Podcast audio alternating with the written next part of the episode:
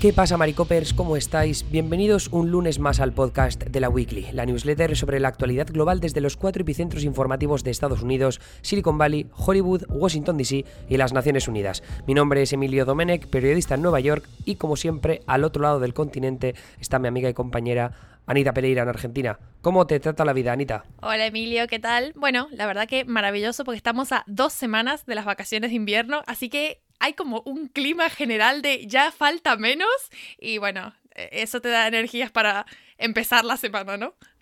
Yo, de verdad, vacaciones de invierno. O sea, ¿a quién se le ocurre? Yo, los del hemisferio sur, de verdad que me dais mucha agonía, ¿eh? Pero no me voy a meter más con los argentinos, que siempre me Envidia. Meto mucho, pero yo... No, em, hombre, envidia, no sé. Yo ya, yo ya te lo dije cuando hablamos en Navidad de este tema. O sea, el frío está para la Navidad y el calor está para el, para el verano y para las vacaciones. Pero bueno, bien, dejando eso a un lado, eh, hoy, eh, volviendo a esos temas que nos encantan, pues ha habido una nueva vulneración de derechos en Estados Unidos. ¡Bien! ¡Bravo! ¡Let's go! ¡Oe, oe!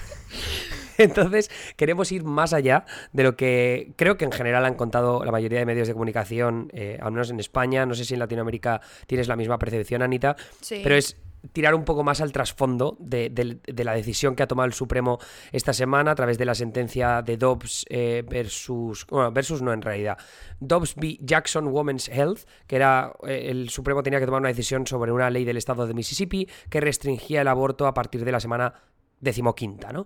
Bueno, pues esta decisión lo que ha hecho es cargarse dos sentencias previas del Supremo. Una es eh, Robbie Wade y la otra es Plan Parenthood v. Casey, que eran dos decisiones. Eh, la segunda había reafirmado el derecho constitucional al aborto.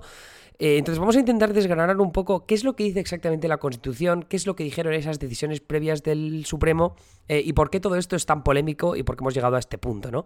Quizá eh, haber llegado a este punto, Anita, yo creo que ya hemos hablado en varias ocasiones en el pasado, ¿no? Que es toda esta idea de cómo el movimiento judicial conservador ha conseguido armar una Corte Suprema tan desequilibrada. Sí, primero, por un lado eso, que tenemos varias newsletters dedicadas al tema, porque fue todo un, un, suceso y de hecho hubieron muchísimas movilizaciones, me acuerdo, protestas y demás, porque ya como el sector progresista de Estados Unidos se veía venir este tipo de cosas, ¿no? Me, me acuerdo que en su momento hubo mucho lío cuando se quedó la, la, mayoría de 6 a 3 y bueno, a partir de ahí como eh, no ha hecho más que escalar, pero también eh, responde toda esta cuestión al, al, poder que tiene la Corte Suprema en Estados Unidos, que es algo que siempre que hablamos de la Corte me parece importante aclararlo porque no, no en todos los países pasa, digamos. Eh, la Constitución en Estados Unidos es muy particular y con muy particular me refiero a que es muy poco clara en muchas cosas. Entonces, como la Corte Suprema es la última palabra en lo referido a cómo se interpreta la Constitución,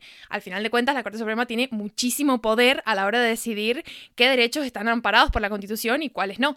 Y en, ese, en esa cuestión es donde entra todo este lío con el nuevo fallo y las cuestiones que puede llegar a representar a futuro. Vale, entonces lo que tenemos que hacer es echarnos para atrás, eh, ver esa constitución tan bonita de Estados Unidos que ha dejado eh, líneas de texto tan ambiguas para que se discuta y se debata sobre ellas hasta el final de los tiempos, que es la razón por la que en Estados Unidos muchas veces están siempre pegándose de hostias. Entonces, eh, la, decisión de Robbie Wade de 1973, ¿no? que es la que se ha terminado, eh, la que ha terminado anulando el Supremo este pasado viernes, eh, tiene que ver con una serie de decisiones del Supremo que interpretaban la Constitución de una forma desconocida en los primeros 100 años de historia de Estados Unidos. Todo tiene que ver con un extracto muy específico de la sección primera de la decimocuarta enmienda de la Constitución.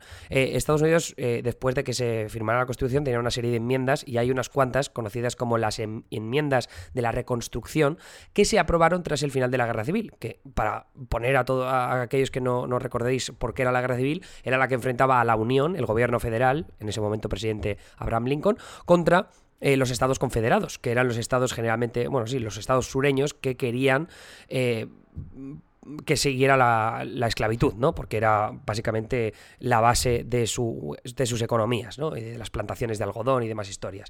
Entonces, eh, esa guerra civil, como digo, luego se tuvo que hacer la llamada reconstrucción para que el país pudiera seguir adelante. Y ahí se aprobaron una serie de enmiendas, entre las que estaba incluida la decimocuarta, que esa sección primera, hay un extracto ese que os contaba que decía, ningún Estado podrá privar a una persona de su vida, libertad o propiedad si, sin un debido proceso legal. Y ese sin un debido proceso legal es lo que ha desatado eh, muchísimas interpretaciones distintas a lo largo del último siglo de historia del Tribunal Supremo. Y, y esto es lo que se conoce como la cláusula del debido proceso.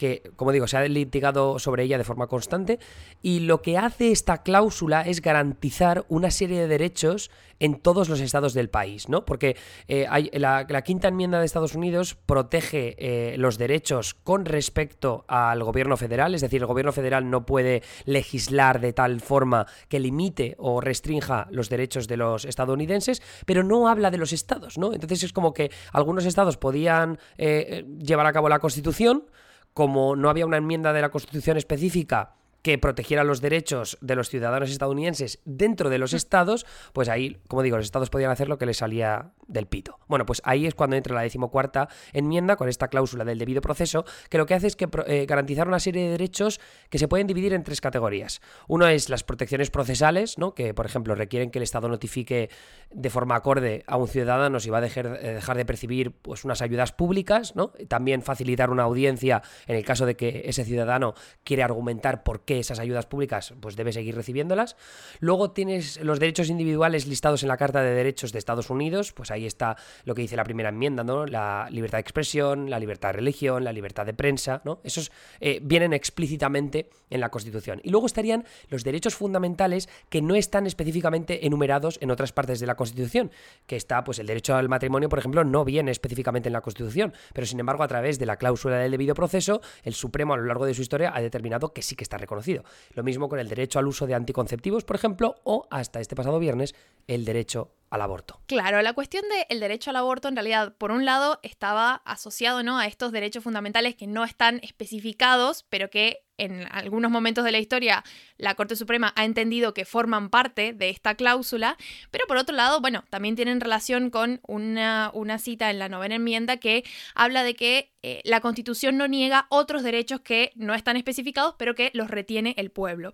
Entonces, basado en estos argumentos es que, bueno, en su momento Robbie Wade y otros fallos que lo fueron complementando, ¿no? Eh, pusieron al, al, derecho al aborto como un derecho protegido constitucionalmente. No específicamente, no explícitamente, pero como que la interpretación o la técnica jurídica usada para interpretar la constitución decía que sí.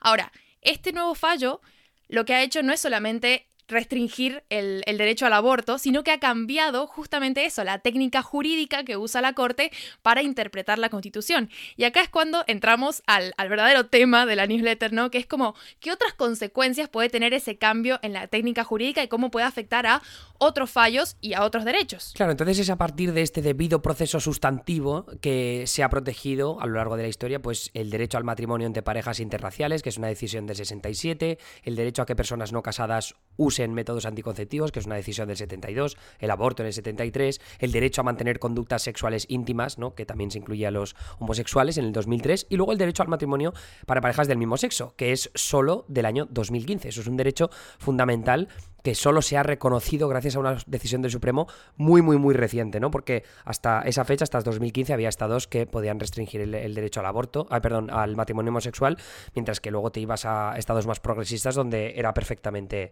eh, legal hacerlo. Entonces, eh, lo, que vamos ahora con Dobbs v. Jackson, eh, lo que dice es que ese debido proceso sustantivo se ha usado de más, ¿no? Se han excedido los jueces del Supremo, en este caso se excedieron en el 73, diciendo que el debido proceso sustantivo recogía también, eh, en este caso, un derecho al aborto porque primero no viene enumerado y porque además tampoco lo podemos ver en... Eh, esto, lo contabas tú, Anita, que, que, lo dice Alito, esto se basa en una decisión más o menos reciente del Supremo, que no está como enraizado en la vida pública en Estados Unidos, el aborto, ¿no? Mientras, sino que ha sido algo muy polémico, incluso ilegal, durante la mayor parte de su historia.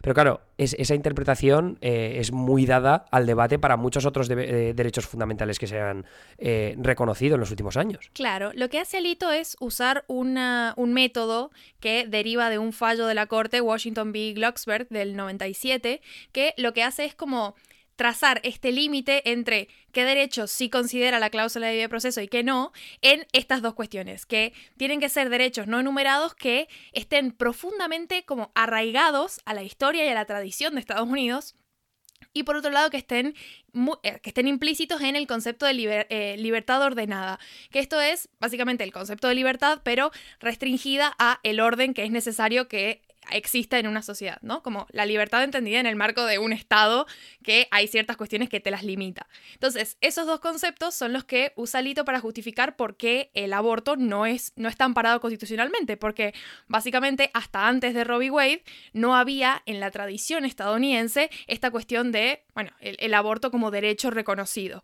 Pero claro, ese criterio hace que hayan un montón de derechos y esto me parece muy curioso porque incluso los los jueces liberales que han votado en contra de esta opinión de Alito de la mayoría conservadora lo, citan igual, dicen como, bueno, pero con este criterio hay un montón de derechos que no estaban garantizados por, o sea, que no son parte de la tradición estadounidense y que, sin embargo, con ese criterio no los podemos eliminar. Y acá entran todos los derechos que han conseguido la, comunidad LGBTIQ a lo largo de la historia. Entonces, eh, hay algo, eh, me parece una, sentencia muy, muy acertada la que usan los liberales porque dicen, o están siendo hipócritas, porque, claro, Alito lo que dice es que este fallo de Robbie Wade de ninguna manera significa que eh, se esté considerando limitar otros eh, derechos que no estén relacionados estrictamente con el aborto, como una forma de atajarse ¿no? por esta respuesta que lógicamente iba a venir. Y lo que dicen los jueces liberales que han votado en contra es que o están siendo hipócritas y, es mentira, digamos que no puede generar cambios en otro tipo de legislaciones o se están contradiciendo, porque al cambiar esa técnica legislativa hay otro tipo de derechos que tampoco entran dentro de ese criterio que establece Alito para decir que el aborto no es un derecho que, eh, esté garantizado por la Constitución. Claro, pero es que eh, es lo que decíamos antes, que si, por ejemplo, el matrimonio homosexual no está arraigado profundamente en la historia y tradición de esta nación, y evidentemente no lo está, ¿no? Porque el matrimonio homosexual solo ha empezado a ser reconocido en las naciones occidentales en las últimas dos décadas, eh, casi ni eso, pues eh, por el mismo argumento puedes cargarte el matrimonio homosexual como un derecho protegido a nivel federal en Estados Unidos. Entonces eso es lo que dicen los jueces. A ver, es que tú me estás diciendo que el aborto es eh, la única decisión que estás tomando con esta sentencia, pero eh, es, tremendamente hipócrita si, si estás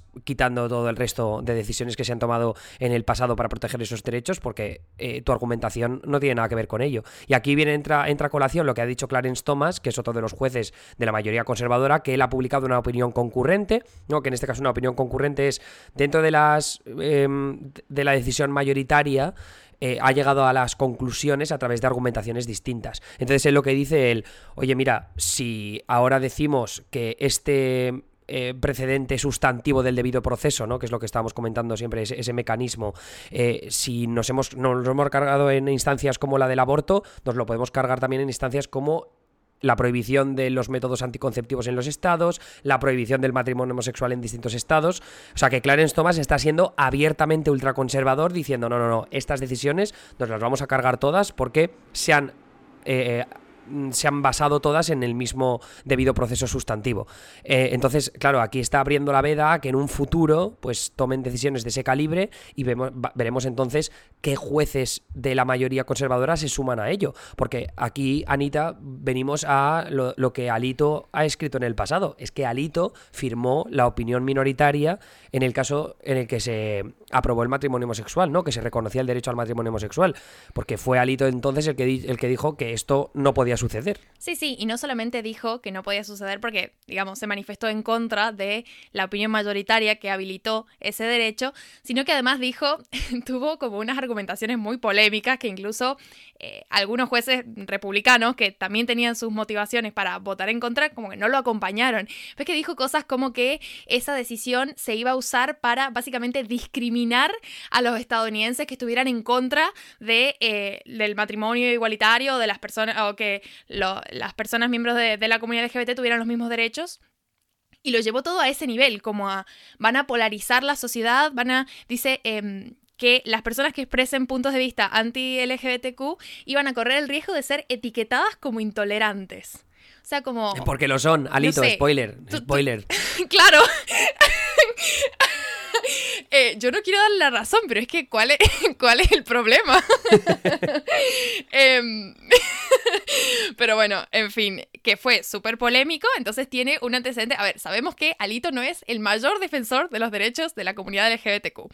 Entonces, lo que pasa, y creo que con esto la, la opinión de la minoría liberal es muy esclarecedora porque básicamente están diciendo como, esto no es inocente esta aclaración que hace Alito de, no, no, no, estamos hablando solamente de aborto, no vamos a tocar otros derechos, no tiene por qué ser verdad, porque de hecho Alito en el pasado ha tenido como esta técnica de en un fallo usar un determinado lenguaje legislativo para luego en otro fallo recuperar ese lenguaje como es, eh, digamos, jurisprudencia, porque son eh, las cuestiones que sanciona la Corte, todos los fallos se pueden usar como argumentos para debatir a favor de una, una interpretación en otro fallo más adelante. Entonces, él, hace, él, él ha hecho esto de, bueno, introducir un lenguaje que luego recupera en otro fallo posterior.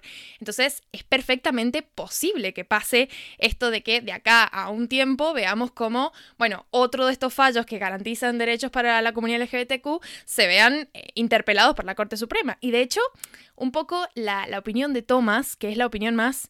Eh, radical si se quiere, pero también creo que es la más transparente, porque bueno, si pensamos que Alito está jugando a, no decir toda la información, como que Thomas en ese sentido dijo todo lo que piensa, que está todo mal, pero bueno, eh, como que al menos lo blanquea, ¿no?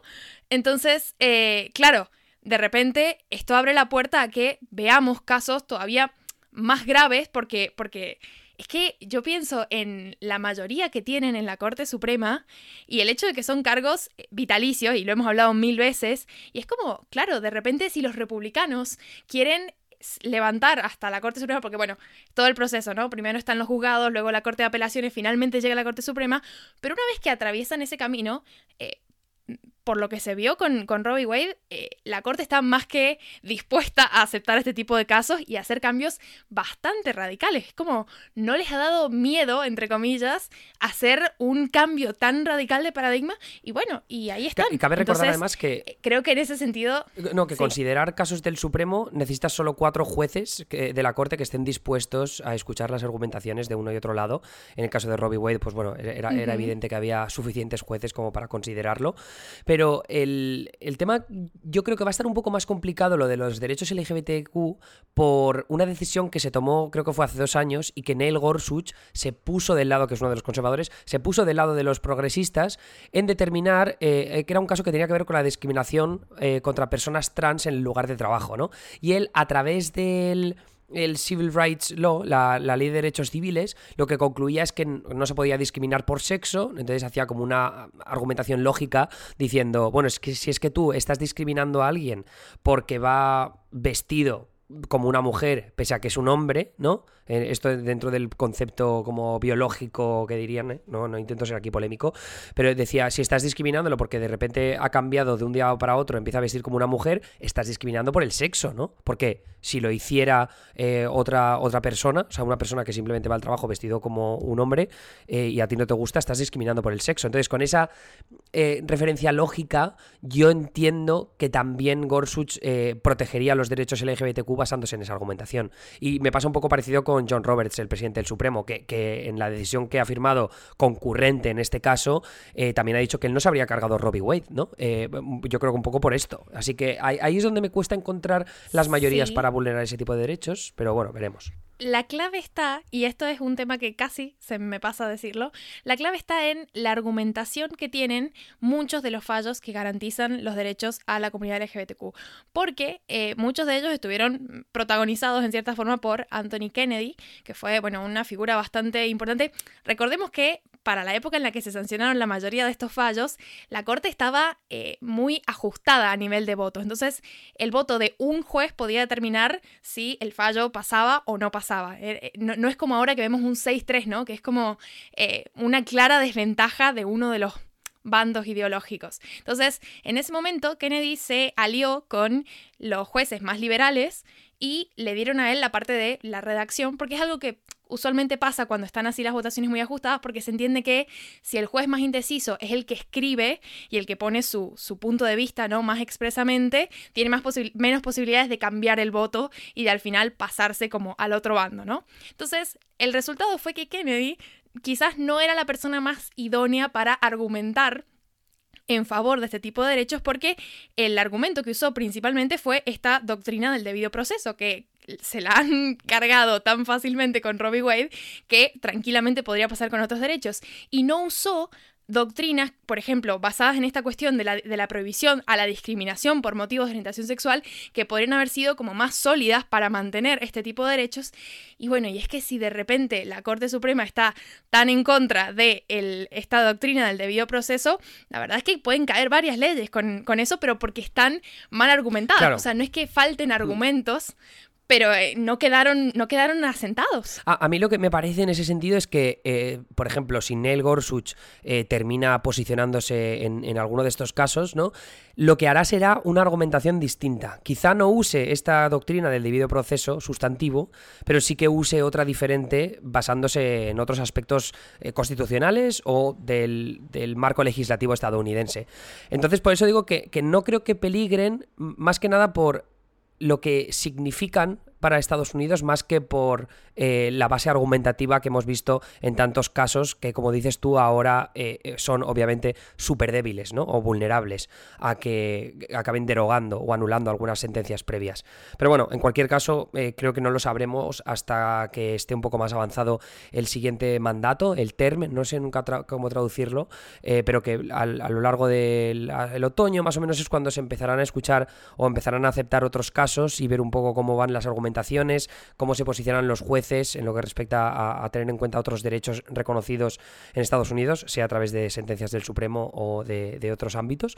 Pero bueno, en cualquier caso, a mí me parece fascinante este asunto del debate constitucional en Estados Unidos y lo que queda claro es que eh, el último capítulo de esta historia no se ha escrito eh, y no se va a escribir hasta quizá nunca, quizá cuando se disuelva la nación estadounidense, pero ahora con esta mayoría conservadora eh, es normal y sobre todo viendo lo que han escrito estos jueces conservadores, eh, tanto ahora como en el pasado, es normal que la gente tenga miedo a que los derechos, eh, haya un retroceso de derechos en Estados Unidos y especialmente en la comunidad LGBTQ después de un mes eh, pues tan, complicado, tan difícil de asimilar.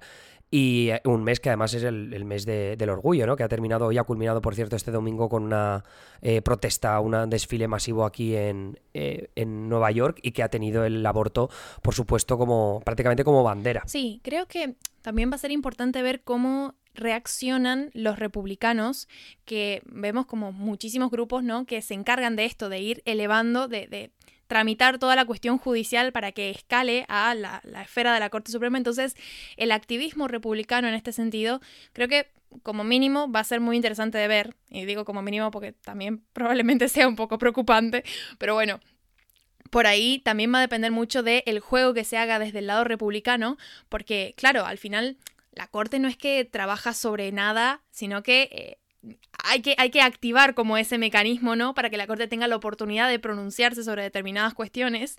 Y al final eso igual va a terminar en manos de los republicanos y en las ganas que quieran ponerle a revocar ciertos fallos o, en, ese ámbito. La cuestión del aborto, en realidad, los republicanos, y, sé que lo hemos hablado varias veces en la newsletter, hay hace años que vienen campañas, pero inmensas, que tratan de una forma u otra de ganar esa batalla a nivel de Estado y que al final, claro, cuando subía a una esfera más alta, Robbie Wade lo, lo terminaba, pero ahora que, cae Robbie Wade, y esto lo hablamos, me acuerdo cuando salió el borrador, que hablamos de todas las leyes, por ejemplo, que iban a entrar en, funcionamiento, ni bien se derogara Robbie Wade, porque nunca se anularon y están solamente como estaban inhabilitadas por Robbie Wade, pero ahora que ya no está, de repente empiezan a, a correr, ¿no? Y son leyes que a lo mejor muchísima gente ni sabe que existen porque son de hace muchísimos años, pero eh, yo de repente pienso que los estados van a ser como un caos legal, muchos de ellos, eh, porque hay que como revisar todo eso, pero aparte la, situación, ¿no? Digo, como la situación en los centros de salud puntualmente, va a ser muchísimo más caótica porque... Eh, falta mucho camino que, que recorrer para que la cuestión legal quede clara, y ya de ahí pasar a la instancia de aplicación, la verdad que es un panorama como muy, muy desalentador en ese sentido, en, la cantidad de, caos que, me figuro cuando pienso en todas esas cuestiones a la vez, porque fue tan fácil como que la Corte Suprema dijera, bueno, Robbie Wade no va más. Sí, yo, creo que te das cuenta cuando con lo de las trigger laws, ¿no? Las leyes gatillo que se activaban en el momento exacto también en el que eh, se derogara una decisión como Robbie Wade o que lo que dices tú, ¿no? o sea, leyes que estaban implantadas desde hace generaciones y que nunca se terminaron de anular. Simplemente no se podían eh, efectuar, ¿no? No podían ser efectivas porque lo impedía una decisión, una sentencia del Supremo. Pero te da. Yo creo que lo que, lo que hace ver esas leyes es que te das cuenta de lo fácil que es que retrocedan los derechos fundamentales de millones y millones de personas. En este caso, eh, con las mujeres con el derecho al aborto y veremos si más adelante los derechos de la comunidad LGBTQ, que sería un drama tremendo y, una nueva ilustración. Lo comentaba alguien el otro día, ¿no? Que eh, Estados Unidos no está perdiendo solo su hegemonía a nivel geopolítico, económico, global, sino que también está mm, perdiendo su hegemonía, que yo creo que no la tiene desde hace bastantes años, pero como eh, país eh, que ilumina el futuro progresista de la conquista de derechos fundamentales, que lo ha sido, lo, ha sido durante generaciones y sobre todo a mediados del siglo XX, pero que conforme pasan los años y conforme vemos las crisis que hemos estado analizando en, esta newsletter, eh, ya vaya desde la violencia hasta la falta de acceso sanitario, ahora con el tema del aborto, o sea, lo que se ha visto es que peligran muchísimos de esos derechos y que Estados Unidos ya no está a la vanguardia de ellos. Sí, un sistema político que está mostrando deficiencias, porque siempre que hablamos del Congreso, hablamos de todos los problemas que tiene el Congreso para sancionar leyes, aprobar paquetes y demás. Y con esto creo que queda sumamente en evidencia, porque si el Congreso pudiera sancionar leyes federales que activen, o sea, que, que, trabajen sobre este tipo de derechos, pero lo hemos hablado mil veces y por la composición del Congreso y por la cultura política que tienen el Partido Demócrata y el Partido Republicano, es casi imposible que pase. Entonces de repente queda todo ese poder en manos de nueve personas que ni siquiera son elegidas por el pueblo estadounidense, porque ni siquiera se eligen por el voto. Es una locura. Pues eso es un poco el resumen de lo que os queríamos contar hoy. Eh, esperamos que haya quedado bastante claro. Si con el podcast no ha sido suficiente, bueno, tenéis la newsletter en www.laweekly.com para estudiarlo un poco más en profundidad. Creemos que es un tema, ya lo hemos dicho, muy profundamente interesante y que seguro que eh, puede ser muy importante para entender cosas que vayan a pasar en el futuro del, debate constitucional en Estados Unidos. Así que, Anita, lo vamos a dejar ahí y volvemos la semana que viene con las premium, eh, las newsletters premium y los podcasts premium también, que son privados solo para suscriptores de pago. Tú volverás mañana, que no sé si ya tienes tema decidido, pero si no, pues eh, te dejo que te lo pienses un poco más. sí, la verdad es que todavía no está decidido, pero bueno. Ya, ya veremos. Mientras tanto, que la gente que todavía no se haya suscrito se vaya suscribiendo y ya llegará la newsletter premium. Genial. Pues nada, Anita, que vaya bien. Un abrazo. Adiós.